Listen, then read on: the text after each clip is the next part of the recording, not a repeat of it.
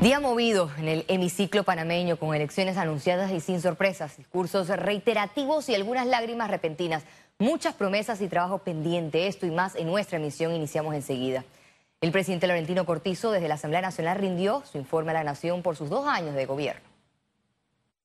El mandatario resaltó que durante la pandemia se logró la reactivación del 61% de los contratos suspendidos.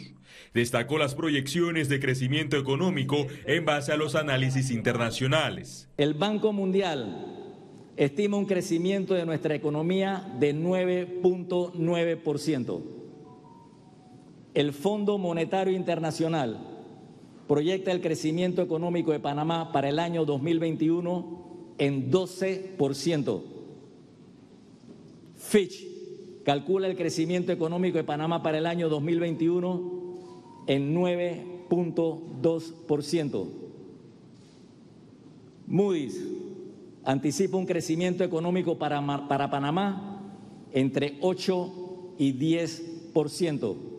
El Ejecutivo autorizó la compra de 9 millones de vacunas de AstraZeneca y Pfizer y resaltó que el país cuenta con suficientes dosis para inmunizar a la población mayor de 16 años. Manifestó que si todo marcha bien, el próximo año no será obligatorio el uso de mascarillas en espacios abiertos. Hasta el momento, Panamá ha aplicado 1.534.000 dosis de vacunas Hoy les anuncio la llegada durante este mes de un millón de dosis.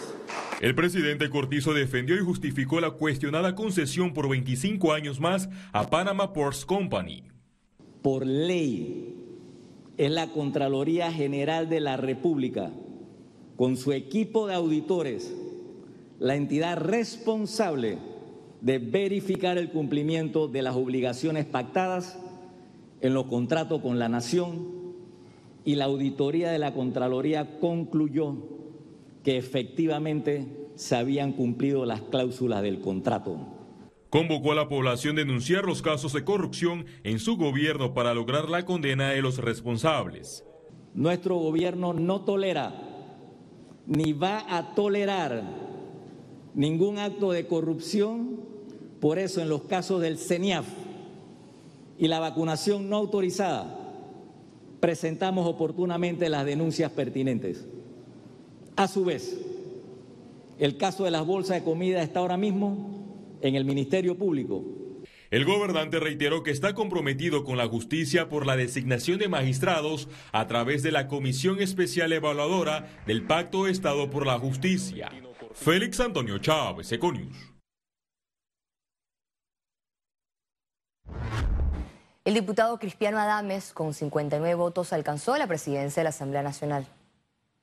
Porque a mí me gusta improvisar, me gusta hablar yo mismo, pero hoy tengo que hacerlo por un discurso que yo escribí.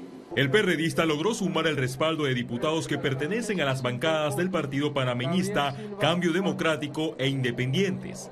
Adames prometió darle trámite a los debates de los proyectos anticorrupción y las reformas al reglamento interno es importante enviar un mensaje alto y claro desde esta Asamblea en favor de la transparencia y lucha contra la corrupción, por lo que será necesario retomar el debate franco sobre todos aquellos proyectos de ley que apunten en esa dirección, haciéndolo con responsabilidad y madurez para lograr avanzar en la dirección correcta de lo que debe ser un buen gobierno. Otro compromiso de su gestión será la reforma al Código Electoral y la Ley de Conflictos de Intereses.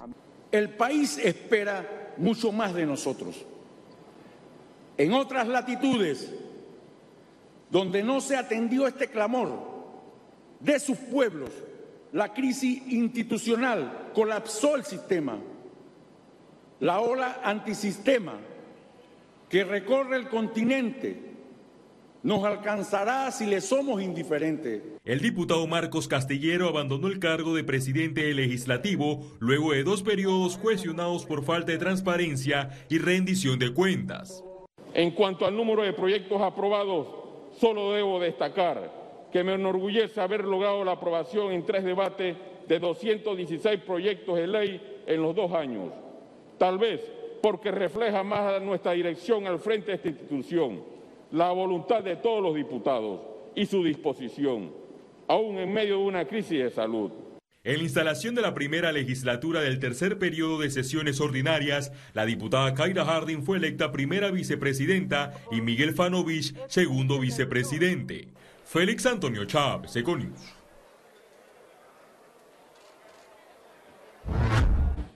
El presidente del partido panameñista, José Isabel Blandón, solicitó un proceso disciplinario contra tres diputados tras incumplir la decisión de bancada panameñista en la votación de la Junta Directiva de la Asamblea Nacional. Elías Vigil, Everardo Concepción y Bernardino González no apoyaron la postulación del diputado Pedro Torres, causando el rechazo del presidente de la cúpula opositora. El panameñismo es oposición y serán las bases del partido las que harán respetar ese mandato, expresó Blandón. Analistas políticos y gremios empresariales reaccionaron ante la ejecución y administración del presidente Laurentino Cortizo tras cumplir su segundo periodo en la presidencia de la República. A dos años de gestión, el mandato del presidente Laurentino Cortizo sigue generando dudas por su efectividad, según analistas. Especialistas lamentan que su tarea administrativa siga en espera. Eso ha generado, en, cierto sentido, un nivel de, de desagrado, diría yo, por parte de la población, de acidez con el, contra el gobierno, porque las expectativas eran mucho mayores. Por ejemplo, el, en la, el año pasado, en julio, el primero de julio del año pasado, el país estaba esperando un plan económico para enfrentar este, la, crisis, la crisis generada por la pandemia. Hoy estamos en el informe en la acción del segundo año y el plan económico realmente nadie lo conoce. Empresarios destacaron que la reactivación económica es su talón de Aquiles. El gobierno entabló algunas mesas, pero no le dio el respeto y la, preponderancia que, se respetaba y que se merecía. Yo creo que la empresa privada es un, es un catalizador de todas las acciones de un país y nosotros hemos podido, haciendo todo este trabajo, todas estas iniciativas, habíamos podido eh, apalear el tema económico me parece que no es que uno versus el otro, no puede ser que es la salud o la economía. Tienen que haber, tienen que estar parejos y en equilibrio y ambos tienen que tener sus prioridades. En algún momento más adelante en la pandemia vamos a terminar de recoger los pedazos y vamos a ver qué país tenemos y cómo armamos ese rompecabezas de vuelta. El panorama del país exige cambios. Eh, todas las instituciones deben cambiar. Yo he hablado de una, de una gran reforma del Estado panameño para, para eh, poner al ciudadano en el centro de todas las cosas. Las instituciones deben aumentar a su máximo nivel la transparencia y la oportunidad eh, de, que, le, que le deben otorgar por derecho propio a los ciudadanos para que puedan estar fiscalizando las conductas de los propios funcionarios. Según el expresidente de APD, es importante garantizar la transparencia el sistema jurídico efectivo y poner al país a funcionar a su primer nivel. Catherine Benítez, Econews. En medio de la instalación del nuevo periodo legislativo, agrupaciones sindicales y estudiantes se realizaron protestas y enfrentamientos en predios de la Asamblea Nacional. Los manifestantes se reprocharon la falta de empleo, transparencia y efectividad en la reactivación económica, horas antes de que el presidente Laurentino Cortizo llegara al órgano legislativo para brindar su discurso de dos años de gestión. Eduardo Flores es el virtual ganador de las elecciones a rector de la Universidad de Panamá. Flores continuará el control de este centro de estudios superiores y sería el segundo periodo consecutivo en que el docente, investigador y seminarista panameño asumiría el cargo como rector de la UP. Panamá mantiene una positividad de pruebas COVID-19 de 8.4%. Veamos en detalle la cifra del MINSA. 404.983 casos acumulados de COVID-19. 1.205 sumaron nuevos contagios por coronavirus. 683 pacientes se encuentran hospitalizados, 106 en cuidados intensivos y 577 en sala. En cuanto a los pacientes recuperados clínicamente, tenemos un reporte de 385.671. Panamá suma un total de 6.552 fallecidos, de los cuales 5 se registraron en las últimas 24 horas. Toma un descanso y recarga energías. Aprovecha tarifas desde 99 dólares para dos personas y disfruta de una estadía libre de estrés en Sheraton Gran Panamá. Llámanos al 305-6560 o visítanos en nuestras redes. Presenta Economía. Este jueves, al culminar el discurso de los dos años de gestión del presidente Laurentino Cortizo, su gabinete se pronunció en respaldo y se comprometió a seguir las acciones para reactivar la economía del país. Lo sentimos no solamente cada vez más consolidado, de manera monolítica, como equipo, trabajando por Panamá a pesar de la situación tan difícil que hemos estado viviendo. Después de 24 meses de gobierno, 16 meses de estos, en pandemia, a pesar de ello, decía, pandemia y dos huracanes, hemos salido adelante como se ha podido dentro de las limitaciones económicas que tenemos. Reiteramos que para poder garantizar la paz en este país, el diálogo es muy importante. Y para poder dialogar siempre tiene que haber el entendimiento entre cada una de las partes. Economía fue presentado por... Toma un descanso y recarga energías. Aprovecha tarifas desde 99 dólares para dos personas y disfruta de una estadía libre de estrés en Sheraton Gran Panamá. Llámanos al 305-6560 o visítanos en nuestras redes. Y luego de las noticias económicas, un buen análisis. Es momento de precisar. Conexión Financiera.